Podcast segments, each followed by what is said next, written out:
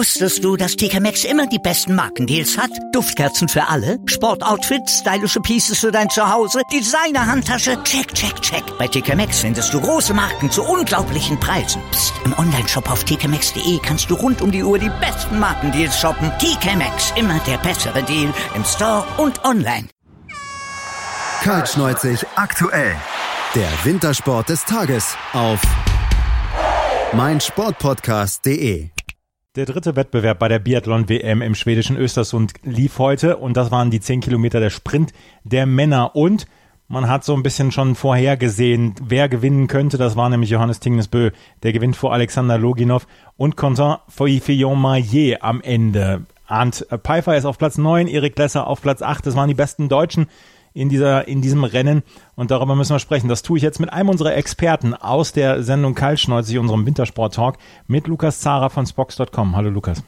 Hallo Andreas. Wir haben uns bei der alpinen Ski-WM sehr häufig immer über das Wetter unterhalten, auch bei der nordischen WM in, Ski, äh, in Seefeld. In Östersund ist nach wie vor Winter. Ich glaube, da können wir, das können wir festhalten.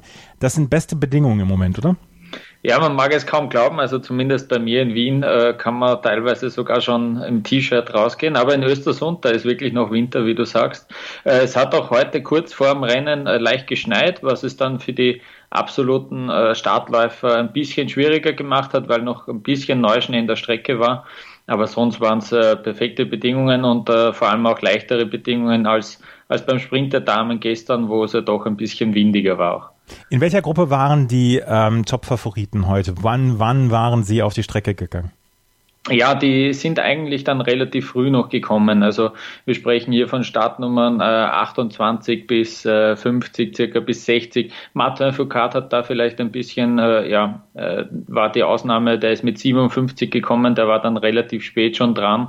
Aber die äh, Favoriten sind eigentlich dann schon relativ früh im Rennen. Im mhm. Rennen Johannes Tingesbö, der hat in dieser Saison bislang wirklich eine hervorragende Leistung gebracht, ist auch ganz, ganz klarer Führender im Weltcup, in der Weltcup-Wertung. Jetzt jetzt mit knapp 300 Punkten, weil er nämlich heute das Rennen gewonnen hat. Er hat im Stehenschießen einen Fehler gebracht. Ansonsten ist er im Moment aber in der Loipe nicht zu schlagen. 0 und 1, das ist fast schon ein zwangsläufiger erster Platz dann für Johannes Dingesbö. Da müsste die Schießleistung schwächer sein, damit er abgefangen werden könnte, oder? Ja, es ist unglaublich. Also er, sagt selber, er hat extrem viel an seiner Laufform gearbeitet, ähm, was er jetzt aber anders gemacht hat als alle anderen, denn ich bin mir sicher, alle anderen werden auch an ihrer Laufleistung gearbeitet haben. Aber er ist einfach wirklich der, der in der Loipe dominiert. Er hat heute auch wieder über eine halbe Minute auf das restliche Feld herausgeholt und da reden wir dann schon auch von den absoluten Topläufern auch. Äh, das, das Hauptfeld hat da noch deutlich mehr verloren und da muss man eben wirklich, äh, so wie du es gesagt hast, sagen, dass, äh, dass man da schon mindestens auf einen Fehler eigentlich hoffen muss als neutraler Zuschauer, dass es irgendwie zu einem spannenden Rennen kommt. Den einen Fehler hat er sich geleistet im Stehendanschlag, aber dennoch äh, hat er das dann relativ locker äh, nach Hause gelaufen. Hat dann am Ende mit, mit fast 14 Sekunden Vorsprung ja, sich zum zweiten Mal zum Sprintweltmeister gekürt.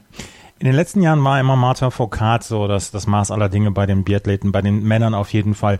Ähm, er hat heute den sechsten Platz belegt. Hat Johannes Tingnesbö so ein bisschen die Rolle von Martin Foucault übernommen, das ja so ein bisschen was Martin Foucault auch in den letzten Jahren verkörpert hat. Er ist der beste Läufer. Wenn er gut schießt, ist er eigentlich eher schwierig zu schlagen. Ja, absolut. Er hat ja Foucault letztes Jahr schon relativ lang auch äh, ärgern können. Er war da wirklich äh, gut dabei, auch äh, hat viele Siege auch feiern können. Und da hat man schon irgendwie gemerkt, dass er, dass er sich auch, schon absolut zum Topstar im Biathlonsport äh, etabliert. Und dadurch, dass Martin Foucault einfach derzeit auch äh, von der Laufleistung her nicht so mithalten kann, denn auf, der, auf dem Skistand ist Foucault wirklich äh, ein Topmann, äh, ja, dadurch ist dann eben diese Dominanz jetzt von Johannes Bö ähm, in dieser Saison auch zustande gekommen. Und er ist wirklich ja, mit Abstand der stärkste Läufer und leistet sich auch mittlerweile auf dem Skistand sehr wenige Fehler. Das, die, der Weltcup, die Weltcup-Wertung im Moment im Biathlon ist so, dass Johannes Tingesbö mhm. vor Alexander Loginov führt und Simon Destieux und dann Quentin Fillon-Maillet auf den ersten vier Plätzen. Und diese vier waren dann auch unter den ersten fünf dann zu finden in diesem Ranking. Alexander Loginov ist Zweiter geworden, Quentin Fillon-Maillet ist Dritter geworden und beide sind komplett mit einem Nuller rausgegangen. Also null Fehler beim Stehenschießen, null Fehler beim Liegenschießen. Trotzdem hatten sie keine Chance und trotzdem ist das im Moment dieses Sprintergebnis. Man kann es quasi eins zu eins auf den Weltcup im Moment drauflegen. Das hat die Kräfteverhältnisse sehr gut heute dargestellt. Genau, also es gab heute eigentlich äh, kaum Überraschungen. Petruschny, der auf äh, der Vier landete, der Ukrainer, der ist vielleicht noch die größte Überraschung, aber sonst sind da wirklich Namen vorne zu finden, die man, die man kennt, die, mit denen man gerechnet hat. Und äh, ja, also es war auch wirklich äh, durchaus ein faires Rennen heute und da, ja, der aktuellen Saison auch diesmal die, die Medaillen abgeholt. Ja, ähm, wir haben es gerade gesagt, beziehungsweise ich habe es gerade gesagt, ähm, Alexander Logedorf und Quentin Fillon-Maillet sind auf den Plätzen zwei und drei.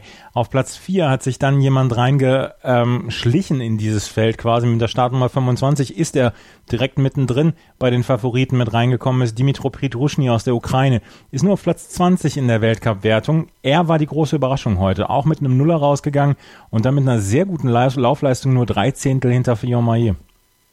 Ja, es war seine, äh, seine beste Leistung in einem Sprint überhaupt in seiner Karriere. Also da hat er wirklich seine Leistung heute auf den Punkt gebracht, muss man so sagen. Ähm, hat ja in dieser Saison jetzt nicht die absoluten äh, Top-Resultate vorzuweisen. Der hat da wirklich wirklich überrascht und äh, hat vor allem ja eine gute Laufleistung gezeigt, die fünftschnellste Laufzeit und eben äh, auch keinen Fehler sich geleistet, ja und äh, hat dann wirklich auch nur ja um drei Zehntel haben ihn haben ihn gefehlt auf, auf die Bronzemedaille, ähm, also es war ganz knapp, er war ganz knapp dran an der großen Sensation. Aus deutscher Sicht müssen wir natürlich auch auf das Ergebnis drauf gucken. Erik Lesser ist am Ende auf Platz 8 eingelaufen, ohne Schießfehler, aber 44 Sekunden zurück hinter Bö auf Platz 9, direkt dahinter Arndt Pfeiffer, auf Platz 11 dann Benedikt Toll, auf Platz 12 Philipp Navrat. Aus der deutschen Sicht ein gutes Mannschaftsergebnis, wenn auch der Ausreißer dann nach oben nicht gepasst hat. Hätte ähm, Pfeiffer das Nullerergebnis gehalten, dann wäre für ihn vielleicht sogar in Richtung Medaillen was gegangen. So äh, war es dann nur Platz 9, in Anführungsstrichen nur Platz 9. Ja, genau. Also ähm, eben, wer weiß, was drin gewesen wäre ohne, ohne diesen, diesen, diesen Fehler dann ähm, bei Pfeiffer. Ähm, aber er war eigentlich so wie das restliche Team, äh, das restliche deutsche Team, ein bisschen enttäuscht von seiner Laufleistung. Er hat gemeint, ja, man muss sich man muss sich ja äh, am Bö orientieren, ja, das ist einfach der absolute Dominator und da äh, hat er gemeint, er war, er war in dieser Saison auch schon mal näher dran an der, an der, äh, beziehungsweise besser drauf von der, von der Laufform her. Und äh, genau dasselbe haben wir eigentlich auch bei Eric Lesser gehört, der dann auch einfach ein bisschen gehadert hat mit der, mit der Power, die ihm gefehlt hat im Laufen. Ähm, aber Lesser war dann schon zufriedener mit seinem Rückstand von 45 Sekunden circa. Aber genau bei Pfeiffer, also wir wissen ja, der hat ja vor einem Jahr äh, bei, bei den Olympischen Spielen ähm, seine große Stunde gehabt. Und äh, ja, der, der war nicht, nicht, nicht ganz zufrieden, aber dennoch äh, kann man aus deutscher Sicht sagen, dass man jetzt äh, vier Läufer vorne dabei hat in den Top 12, äh, eine wirklich äh, gute Ausgangslage für die Verfolgung, die dann morgen stattfindet. Äh, und da gibt es einfach ja die, die erneute Chance dann auf eine Einzelmedaille.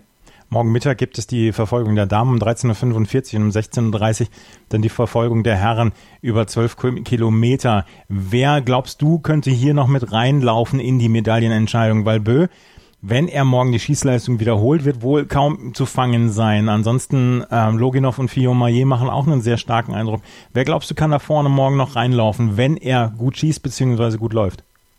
Das ist natürlich jetzt eine Auflage äh, für mich. Ich muss natürlich die Österreicher erwähnen. ähm, Simon Eder ist, der, ist, ist äh, in dieser Saison der Top-Mann äh, auf dem Schießstand. Er ist auch bekannt für seine schnellen Schießeinlagen. Ähm, er hat ein bisschen das Problem, dass er leider äh, krank war, genauso wie Julian Eberhardt, unser, äh, ja eigentlich unser stärkster Läufer auch. Ähm, die zwei waren angeschlagen vor der WM. Es war lange nicht klar, ob sie heute überhaupt an den Start gehen können. Sie haben sich auch für einen Start entschieden, sind dann 15. und 16. geworden. Ähm, sie hätten ein bisschen mehr drauf, vor allem ja, bei Julian Eberhardt äh, hat man gemerkt, dass auch die Laufform noch nicht so gepasst hat. Das kann man sicher auch ein bisschen noch auf die gesundheitlichen Probleme ausreden. Aber vor allem Simon Eder hat einfach mit seinem schnellen Schießen und seinem sicheren Schießen, er hat mit 92 Prozent, wie gesagt, den absoluten Topwert bei den Herren. Äh, der ist eigentlich prädestiniert für so einen Verfolgungswettkampf.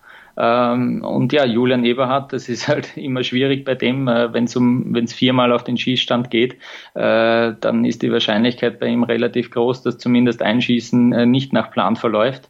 Aber ich hoffe doch, dass wir in der Verfolgung vielleicht die Chance haben, da ein bisschen anzuschließen äh, an die Leute vorne und zumindest um, um Silber und Bronze dann äh, vielleicht ein Wörtchen mitreden können. Wir werden vorher noch die Damenverfolgung morgen haben. Laura Dahlmeier hatte ja gestern ja einen großen Erfolg feiern können, trotz Krankheit dann die Bronzemedaille geholt. Glaubst du, dass sie sich so weit erholt hat, dass sie morgen in der Verfolgung dann nochmal wirklich wird angreifen können? Um sie macht man sich ja schon immer so ein bisschen zwangsläufig dann auch Sorgen, wie es um ihre Gesundheit bestellt ist. Ja, wir haben das immer wieder auch bei Kaltschneizig äh, thematisiert. Äh, das nimmt ja schon äh, interessante Formen an, eigentlich. Äh, wie wie geht es jetzt der Laura? Ich bin mir sicher, wenn sie an den Start geht, dann ist sie, dann ist sie fit, dann ist sie bereit dazu, äh, wirklich alles zu geben. Und äh, das hat sie auch schon im Sprint gezeigt, dass sie, dass sie durchaus die Form hat, derzeit da um die Medaillen mitzukämpfen. Und ich bin mir auch sicher, dass das auch in der Verfolgung so sein wird. Ähm, und ja, äh, wünschen wir natürlich nur, nur das Beste dann auch für morgen. Wir werden dann natürlich hier bei Kaltschneuzig aktuell dann auch darüber sprechen, über die beiden Verfolgungsrennen, die morgen dann ablaufen werden. Das war Lukas Zara mit seiner Einschätzung zum heutigen Sprint der Herren. Den hat nämlich Johannes Tingnes Bö gewonnen bei der Biathlon-WM in Östersund. Danke, Lukas. Danke auch. Wusstest du, dass TK Maxx immer die besten Markendeals hat? Duftkerzen für alle, Sportoutfits, stylische Pieces für dein Zuhause, Designer-Handtasche, check, check, check. Bei TK Maxx findest du große Marken zu unglaublichen Preisen. Psst. im Onlineshop auf tkmaxx.de kannst du rund um die Uhr die besten Markendeals shoppen. TK Maxx, immer der bessere Deal im Store und online. Kaltschneuzig, der Wintersport-Talk. Aktuelle News und Ergebnisse von, von Curling bis Skeleton, von Alpinski bis Eiskunstlauf. Kaltschneuzig auf meinsportpodcast.de